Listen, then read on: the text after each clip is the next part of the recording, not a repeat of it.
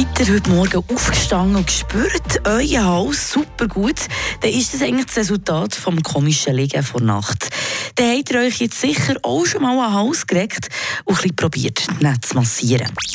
Eine Portion Wissen für einen starken Tag. Schlauere Tag mit Radio FR. Vielleicht habt ihr euch dabei auch gefragt, wie viel Halswirbel eigentlich so ein Hals hat. Und pst, es sind im Fall gleich viel wie bei einem Giraffe.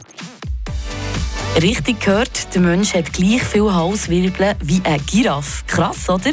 Ob schon der Giraffe bekannt ist für seinen langen haben wir Menschen genau gleich viel, nämlich sieben.